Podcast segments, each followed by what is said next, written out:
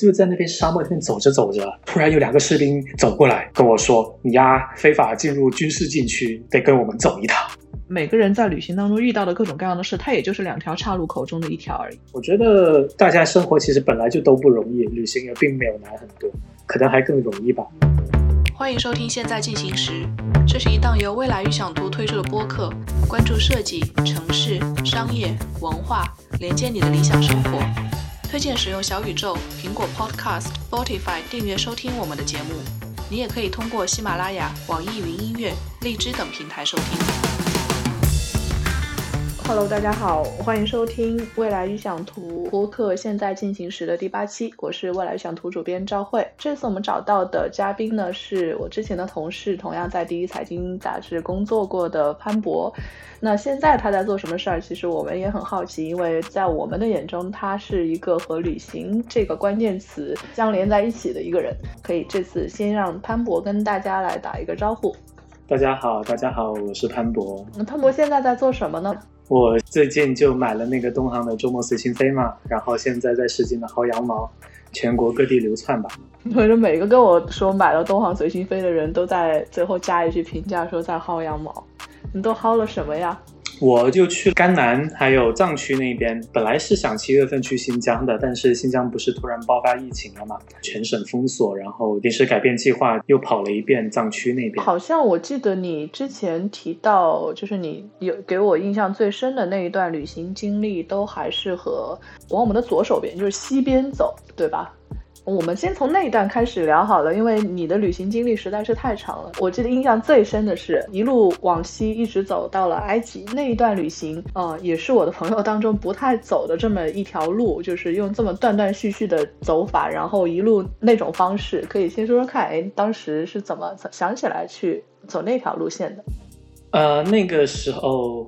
也好几年了，应该是一三一四年，在国内觉得待的有点腻烦了，好像在国内的生活就这样了。那个时候我还没怎么出过国，然后对外部世界充满了好奇，对那些带有神秘色彩和游荡色彩的地区，而且又是中亚和中东那边一直也都是新闻敏感地区嘛。其实还有一些客观的原因，首先第一个原因就是那些国家正好也都挺便宜。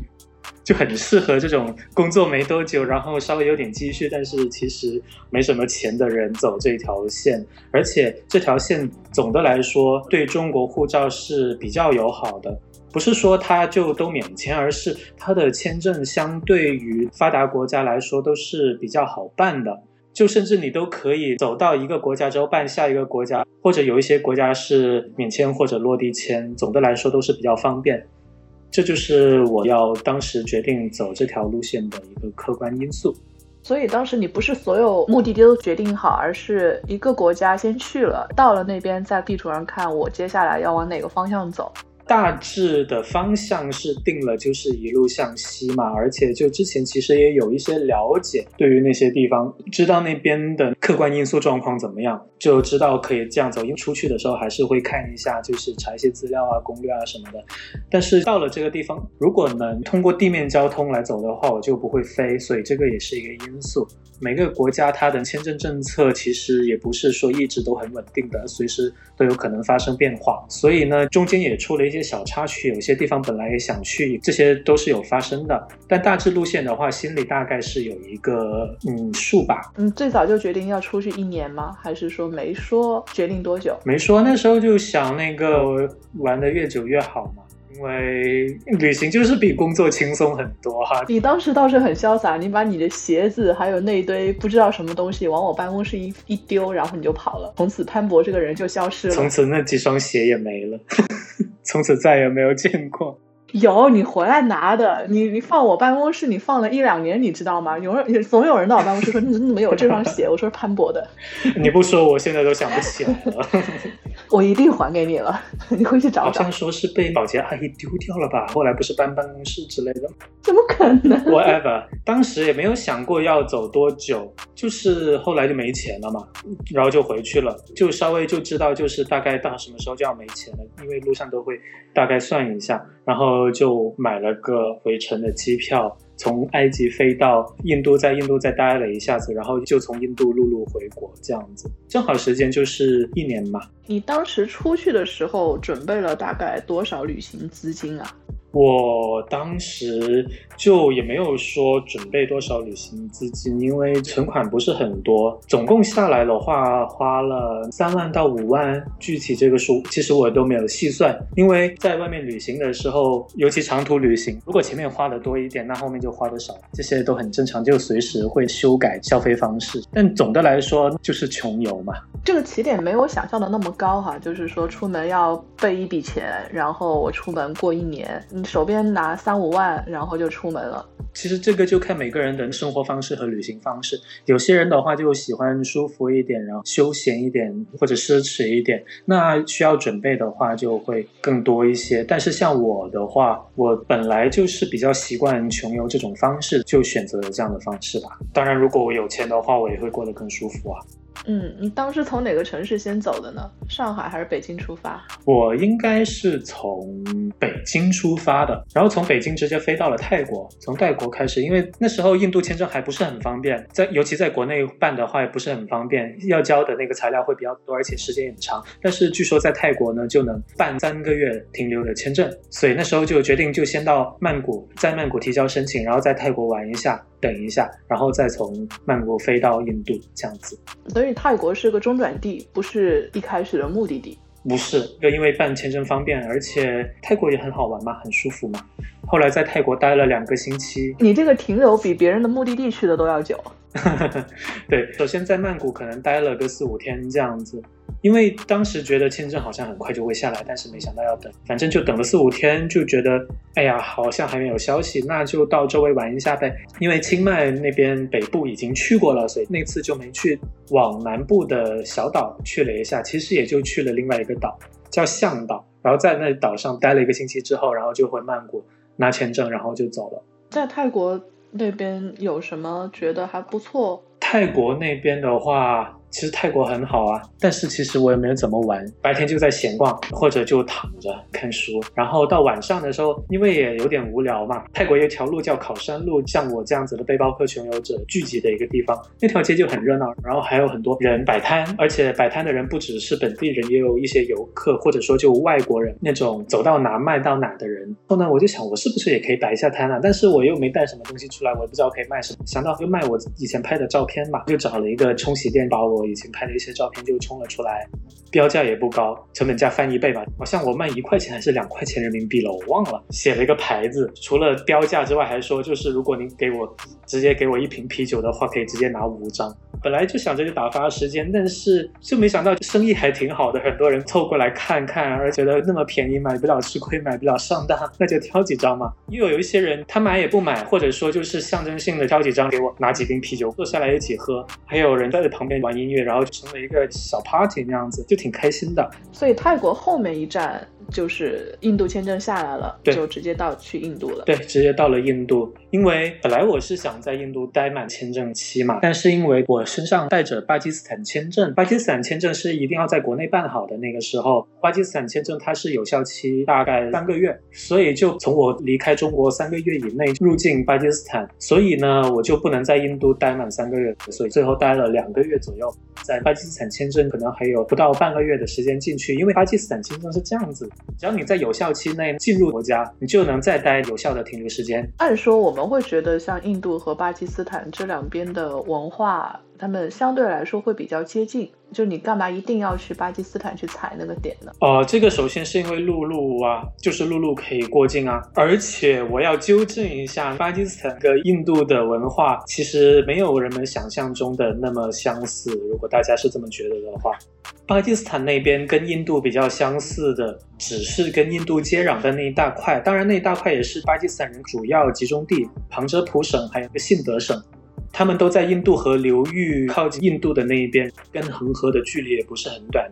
像印度跟巴基斯坦接壤的那一块，也有一个邦叫旁遮普邦嘛。其实他们以前是一个大地区，是同源的民族，也就是旁遮普族。因为印巴分治，把它分成了两大块。那一块的话，因为印度也有很大的伊斯兰人群嘛，所以他们的整个文化风俗会比较相似，人看起来也比较像。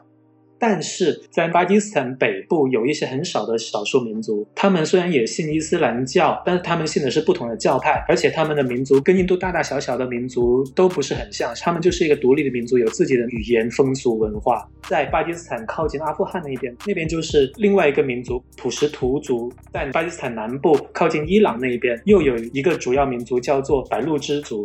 所以巴基斯坦它其实是一个非常多样化的一个国家。跟印度相似的，只能说是一部分地理、政治还有历史的缘故，那边也形成了不一样的风貌。哎，请问你是手边拿了一一本书吗？没有，没有，没有。你怎么记得下这些各种不同民族的名字的？因为那些名字就很好听啊。有时候去一些地方，就是可能就会单纯因为觉得那个地方的名字好听嘛，虽然可能本来对它没有什么概念。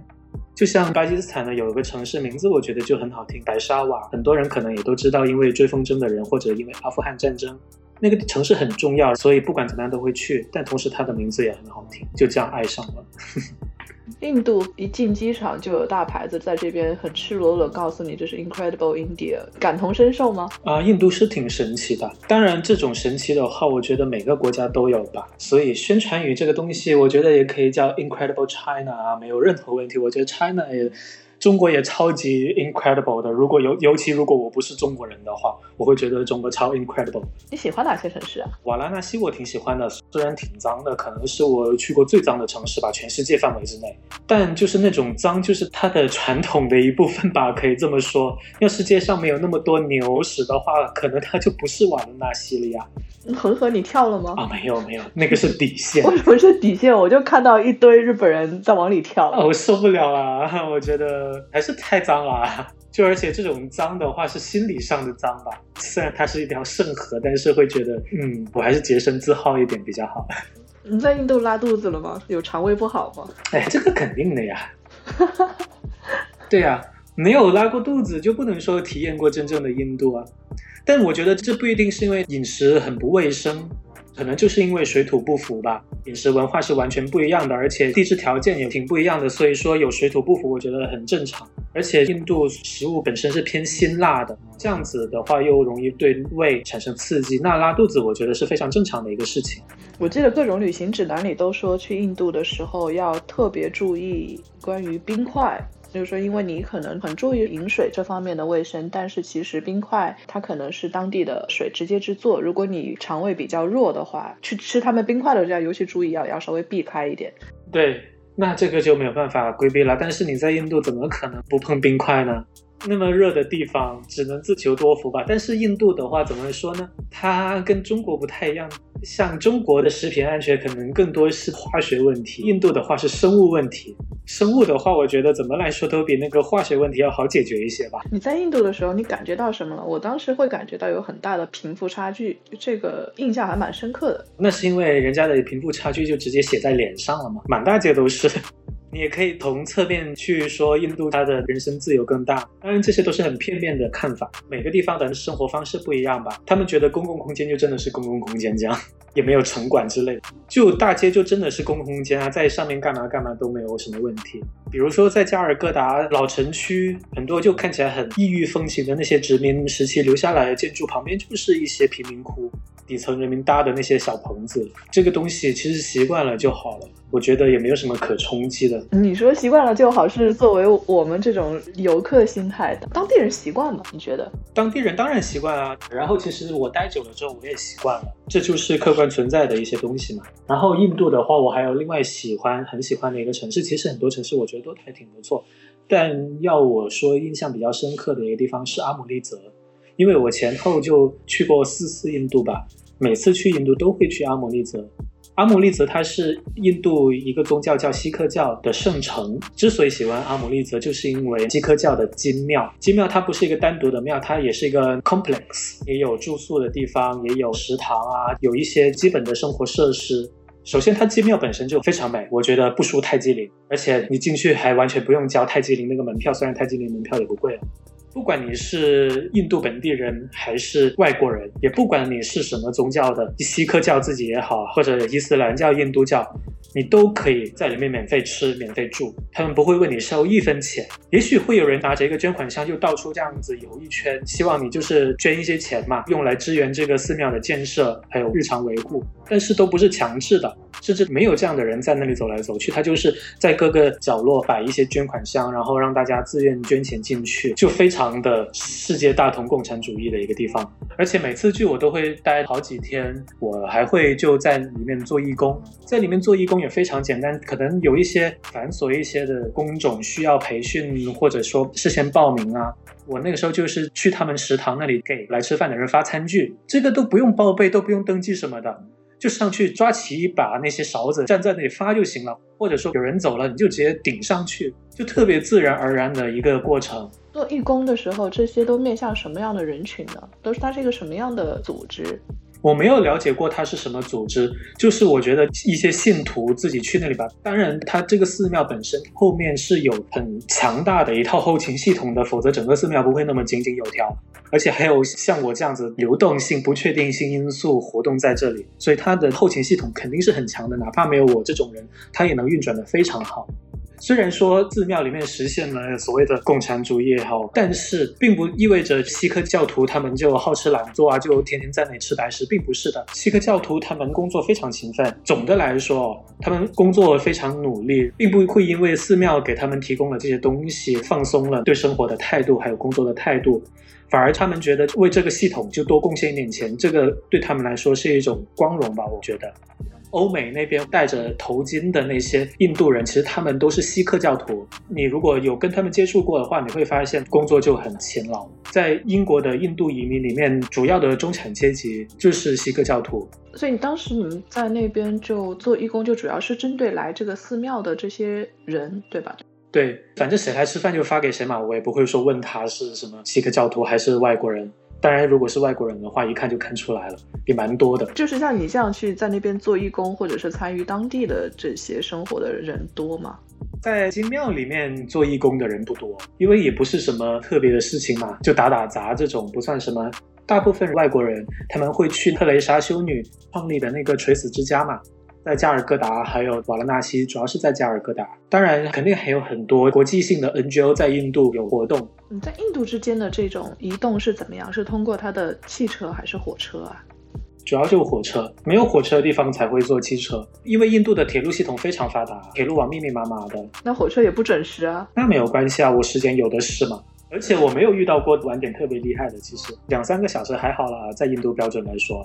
你搭火车的时候，你看到过我们经常看到的那种图片，就是开挂一样的那种搭车方式吗？没有，没有，基本上还是正常。那个应该就是很重大的节日期间才有可能存在吧。而且，其实网上很多图片开挂的图片是孟加拉国的，不是印度的啊。为什么孟加拉国会多？在孟加拉国也是因为重大节日的时候才会有这样子的盛况呀。其实也不多，可能孟加拉国人看起来跟印度人一样嘛，所以就这样了，所以大家就觉得是印度的。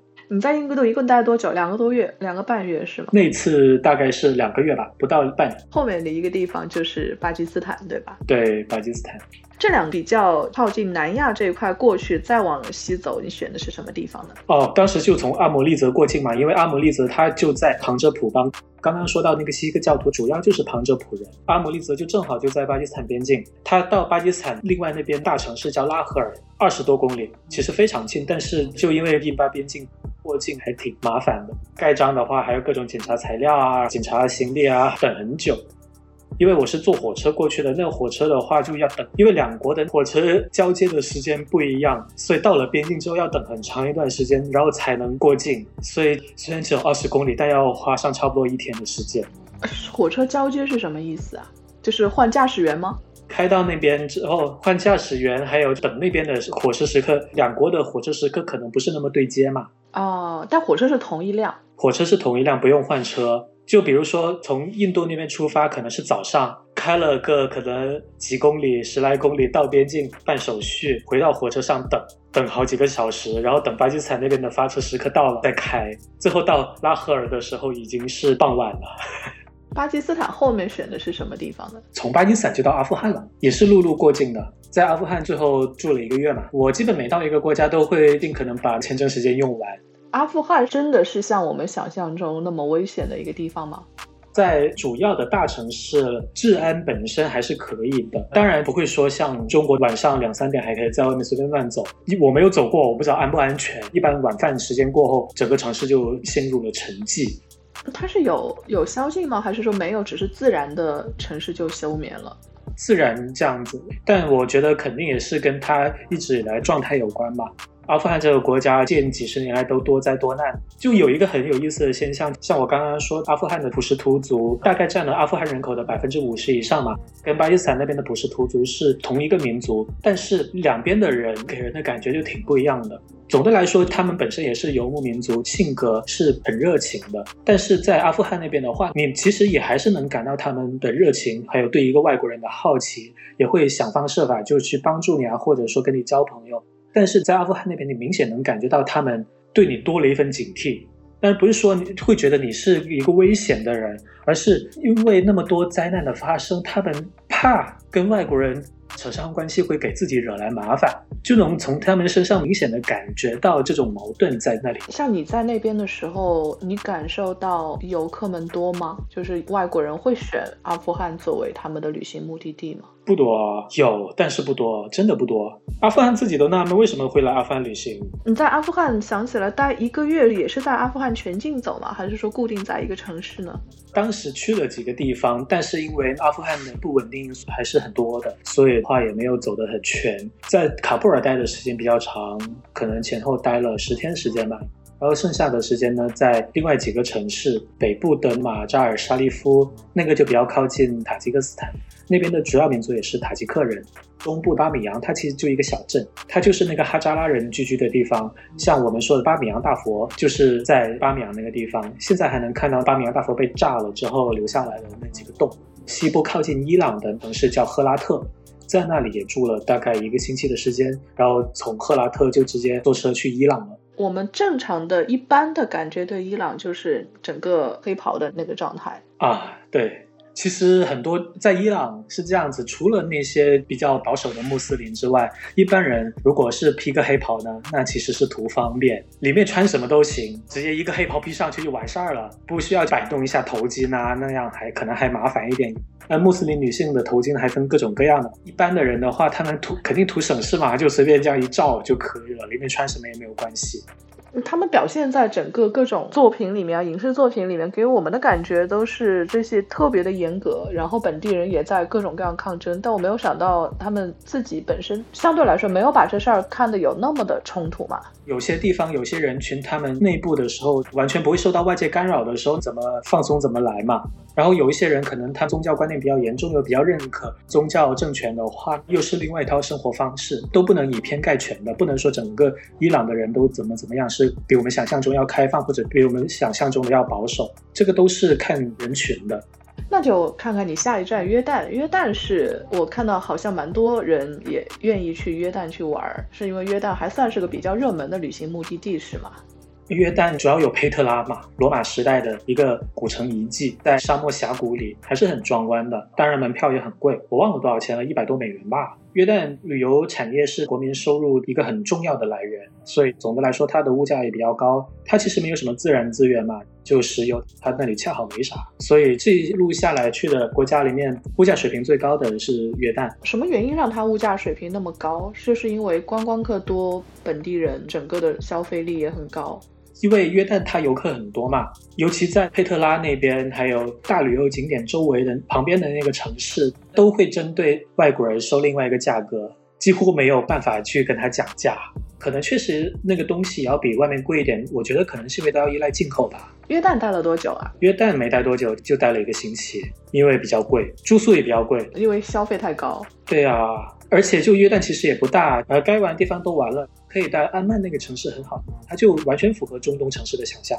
那些土黄土黄的房子建在山谷里面，清真寺的那个宣礼塔林立，街上就全是穆斯林嘛，还有那种古罗马的遗迹。在穆斯林这样就是为主的这些地方，那么其实文化真的蛮接近了。我很难说，因为伊朗、约旦和埃及这三个国家其实都挺不像的。我去埃及的时候，正好阿拉伯之春刚结束，那边就还在恢复期，整个国家还处于一个很不稳定的一个状态。但是约旦呢，就一直都是国王呀，他独立以后一直是君主立宪政体，没有发生过什么很严重的国家危机。我们再去想埃及的时候，当然我们也没想到后来埃及就是在你去。那段时间他出各种各样的事情，那段时间你会觉得埃及人他们有什么样的生活上的变化吗？其实还好，因为阿拉伯之春它就是政治层面上的嘛，像中国、埃及这些文明古国本身几千年来就已经培养出来了一套不 成文的规则和系统，就哪怕处于一个无政府状态，它也可以自给自足的去运转着。这个其实何伟就最近出的那本《埃及考古学》也能感受到。哎，那本书现在可以买到了吗？它有台版，网上也能找到电子版，英文版也出来了吗？你觉得当地治安怎么样啊？哦，我在埃及反正没有遇到过任何的治安问题。是你待的地区比较安全，还是说完全随机性的，只是完全没有感受到那种让人比较随机性的，没有感受到小偷小摸？我觉得这个如果有的话也很正常吧，每个地方都会有，也不算就是很严重的治安问题。但是我没有看到过什么抢劫或集体斗殴事件呐，没有。你这一趟逛下来，我当时印象最深的是，你整个人回来的时候，你就是一个穆斯林感的人，你带着。整个那一套装备和气质已经变掉了，你是完全受到当地的影响，还是怎样？还是你身边的衣服只剩那一套了？呃，穿习惯了嘛，然后正好带着，那时候刚回来，不也就带带一下呗。而且，不过我确实是从去那边旅行之后开始留胡子，现在我也还留着，就是留习惯了。因为我记得我们找你约过一篇稿件，是写你去过的这些地方的小书店，你怎么去发现当地的这些让你觉得还蛮吸引你的小书店的呢？首先，《孤独星球》这本攻略里面一般都会介绍每一个城市的书店，主要是方便旅行者获取当地信息嘛。他介绍的书店一般都是有包含英文书的，然后还有就是跟本地人去聊嘛，问他就是当地有什么好的书店。这些地方的书店和我们自己平时在国内看到的这些书店，他们的气质和他们的选书是同样的感觉吗？大部分书店都挺新华书店的，偏老型的。对，就很老式，不是我们现在国内兴起的成品啊、先锋书店啊、中书阁这种，就还是老书店的那种感觉。就以前小区书店啊，或者说新华书店，可能什么样的书都会有一点，但是就很松散、很自由，这也是我一直以来喜欢的状态。这倒让我突然想起来，你这一路你的行李一直都是背包的这种状态吗？对，就一个大背包，一个小背包。你的行李包里面都有啥？都准备什么带在身上？就基本的生活用品吧，没有什么特别的。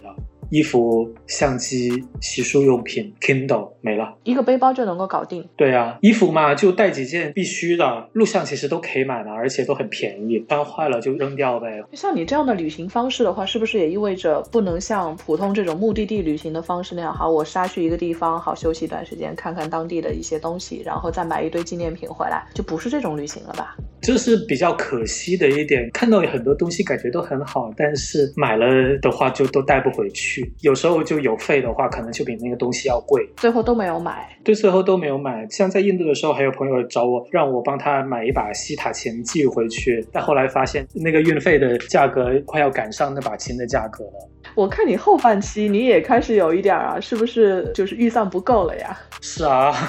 因为就其实从埃及还可以继续往南走，走那个南部非洲东非那边，但是我的钱已经不够了。走到真正没钱的时候再回国的话，成本是非常高的。因为东飞飞回亚洲的机票是很贵的。哎，那你有想过中间万一遇到什么事儿的话，你自己手边的这一些准备或者是各种突发情况，你会担心吗？没有很担心吧，可能觉得自己命还挺大的。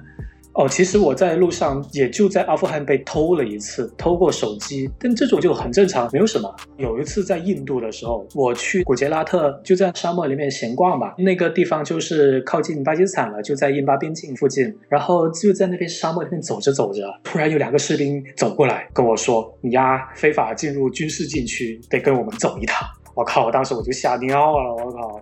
对，这怎么回事？最后他们怎么着你了吗？反正就要把我带回那个军营嘛。我当时就很慌，还试图就反抗一下，但怎么可能有用嘛？只能老老实实跟他们回军营。军营里面的头头就出来跟我解释了一下，就是说我闯入了那个军事禁区嘛，然后就要对我进行一切的调查。然后我还要检查我的行李，翻了好几遍。我当时就很慌，不都有传言，就印度的那个官僚系统就很腐败啊，是不是还要给他们一大笔贿赂才有可能获得人身自由啊？类似这种。但是没想到，其实一开始都没有多差，都很轻松。他们还要走流程，要汇报这状态啊。然后而且印度这种官僚系统确实效率也挺低的，我就还是得待在军营里面给我送吃的喝的，同时我还能用手机，我这个我就有点吃惊哦。跟我之前想象的不一样，他们没有向我要一分钱，而且在检查我的行李的时候，他们一边检查一边让一个助理就在旁边记录好每一个东西的条目，可能就他们自己要备案吧，但是也用来对照，就是最后我把那个行李收回去的时候有没有东西丢失，就挺轻松的。那个两个头头还来跟我聊天，那个副官问我是干嘛的，我肯定不能说我是媒体啊，在那边我就说我是学生。你说你是记者你就完了。对对对对对对，因为我本身身份就比较敏感，一个中国人，而且我的护照上还有两个巴基斯坦签证，这个东西其实是非常敏感。他们问过我好多问题，他问我学什么的，我也不跟他说我是学新闻的，我就说我是学经济的。当然我也确实是学经济的。然后那个副官他就说他是学哲学的哦，然后就一聊就发现以前在大学里面读哲学嘛，后来就因为家境也不是很好，而且哲学也不好找工作什么的，然后就从军了。然后我就问他：“你们是不是特别不喜欢中国人？”他就说：“不是啊，首先我们都是人类，然后才分宗教、国籍和民族。”我靠，我觉得这个真的是这……你不觉得他这个回答给你非常哲学？对对对对，不愧是学哲学的。后来就是到了晚上的时候，我在那边被关了，可能有六呃七八个小时吧。头头也来找我聊天：“你来这里不是旅游的吗？来，我带你在这里面到处转一转。”就随便走嘛，然后走到那个军营的边缘，因为军营它是在一个高处，指着下面远方的一片灯火通明的地方跟我说：“你看那边是我们的一个化工厂，晚上开始都特别美。”我就说：“啊，是是是是挺美的。”反正也是一段蛮特别的经历吧。你后来怎么回来呢？把你送回来的？他就把我送到就是那个军营下面一个小镇上。因为已经很晚了，我只能在那里过一夜。他就把我送到当地那个派出所，我就在那派出所又睡了一晚，然后第二天坐车去别的地方了。这些国家按照我之前印象，他们应该就是，比如说你从一个地方到另外一个地方的移动，其实没有那么的容易。对啊，就找车喽，有公交坐公交，没公交就看看能不能就跟别人一起拼车这样子。但其实还好了，像这种人口密集的文明古国的话，他们的公交系统都挺发达的，不一定说车况很好，或者说车很准时，但是他们很小的地方都有公交去，那这个就足够了。确实啊，这个都是有时候我自己在旅行的时候，印度这种类型的国家，我倒未必去真的是敢一个人去搭这样的东西。我记得当时都是包车，倒和预算没关系，是真心不敢。哎，我是男生嘛，毕竟。在那些穆斯林国家，还有印度这样的国家，女性一个人旅行的话，确实会有很多不方便的地方。对，我觉得基本上是一个对女性不算太友好的地方。虽然说，我现在再回过头来想，那个时候年少轻狂，胆子大，我现在可能都没有那个勇气说，哎，那条路线以那种方式再走一遍。主要还是看到的新闻真的是太多了，是你自己在当地的时候可能没有注意到一些，但是对于每个人在旅行当中遇到的各种各样的事，它也就是两条岔路口。中的一条而已。我当时还蛮佩服你的是啊，你直接把工作辞掉去走那一年。我可能不是一个会去辞职自己去旅行一年这样的人，但是你当时做了这个东西，你回头再去想的时候，会觉得哎，他是你回过头来再选，还会同样选这一段经历吗？会啊，我觉得这个问题可以换一个角度去说。你出去，你一直在外面玩，然后突然回来工作，会感到后悔吗？你觉得工作是你人生里面特别重要的一段经历吗？其实是不是也可以这样问啊？对我是，可能每个人选的不一样。对我是，嗯。后来回来，然后工作了几年，又出去了。其实就不能说我那一次是间隔年，而是旅行工作、旅行工作这样穿插着来嘛。你是已经习惯，还是说你比较喜欢？都有吧，习惯也喜欢，肯定就是已经是我的生活方式了。对，因为你这么说的话，我不会有任何的违和感。但是有时候呢，会遇到一些人，或者是我在网上会看到一些评论，就大家会说啊，我要去 gap year，或者是说我想要去环球旅行。我其实是有点质疑态度的。我会想啊，你有想好吗？当然，这个可能是从一套陈词滥调也好，就是正常的我们以为的这种所谓路线的目光去看。但是大家是有自己的选择方式，但是不是所有人做好所有这种责任的这种心理准备的。就是有些人完全是想尝尝鲜，会有。有点担心，大家真的是想好了做了什么样的选择？因为你要去意识到，这种旅行方式可能和你想的不一样，你可能会遇到各种各样的事情，而且有时候你是在这边比较能够享受旅行当中的状态，有些人会觉得啊，他受不了，他会他会后悔，他可能没有大家想的那么好，也没有大家想的那么坏，这个是我有时候能感受到的。这么说呢，我觉得，嗨，你可能把就一年时间想的太长了，其实它也没有多长。也不用想的那么清楚，就确实有这个想法，然后一直放不下去。那我觉得辞职去做一下也没有关系嘛。我觉得一年时间它并不是那么长。你想，你出去玩一年，跟高考他可能第一次考失利了，然后复读一年，不也是一年时间吗？一眨眼就过去了吗？很多人可能一开始想要去 gap year 一年这样子的时间，可能走了两三个月，觉得就够了，可以随时就回去嘛。哪怕你到了南极，你不也就随便买几张机票就回来了吗？就稍微贵一点而已。所以我觉得这种东西不一定要想那么清楚，出去玩嘛，玩一下再看咯。而且你不出去的话，你永远不知道这样适不适合自己，你心里一直膈应着，反而也会影响你之后继续做事情。老是有东西放不下，那不如先去做了，未免夜长梦多。嗯，这个说的是确实放不下，真的是有时候你从有些人的角度上说，哎，放不下工作；有些人是一直在纠结、纠结、纠结，自己跟自己在这边打仗。对呀，纠结的时间可能比旅行的时间还要长。哎，还真的是，就像今年疫情这种时间，也就不知不觉一年也就过去了。对呀，很多人大半年都闲着。那如果能出去旅行的话，那为什么不去出去旅行呢？这半年都闲过来了，发现其实好像自己也没有什么损失的样子。这样的门槛突然一下降低了，你会觉得？对呀，本来也不高啊，这个事情。好，行，那你最后你要不要给这种，比如说想要出去旅行放放空这样的人，你会有一些什么样的建议吗？注意安全，发自内心是吗？就该注意的注意就好了。我觉得旅行，如果你真的想做的话，那就不要把它的想成一件太难的事情。我觉得大家生活其实本来就都不容易，旅行也并没有难很多，可能还更容易吧。对你今天这个比较打动我的一点，确实是有时候我们把旅行的门槛想太高了。因为对我来说，工作是个蛮重要的事情。像我每次如果想要去迈出旅行这一步的时候，可能要事先要做多少铺垫，要安排好工作。去的时候，可能在列车上还要去准备处理一些什么什么样的事情。你没有办法从一个常规的生活状态当中去进入到旅行的状态。这个跟个人习惯有关吧？我觉得一个人本来就很习惯规划，喜欢规划的话，那他就规划呗。只是有很多地方可能变数比较大，你也规划不来。那那种地方你就可以考虑 flexible 一点，还是干脆你就不要去那么多地方了。毕竟世界那么大，有的是好玩的地方，没有那么多条条框框。对啊，不是说到旅行就好像都要像斯文赫定那样去探险，不是了啦。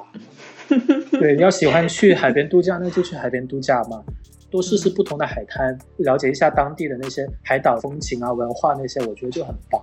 还可以潜水啊！我觉得其实现在人很多人都想的挺清楚的，反而是我们这些老人还在纠结一些有的没的的。对，是我们太纠结了。好，行，那我们今天先聊这些，也谢谢大家跟我们一起跟着潘博这段旅程，也希望大家能够在接下来的时间里面去做出自己的旅行选择。那好，谢谢潘博，也谢谢大家，下期再见。谢谢大家，谢谢。本期现在进行时就到这里，谢谢你的收听。你可以在小宇宙、苹果 Podcast、Spotify、喜马拉雅网易云音乐荔枝等平台持续订阅我们的节目。我们下期见。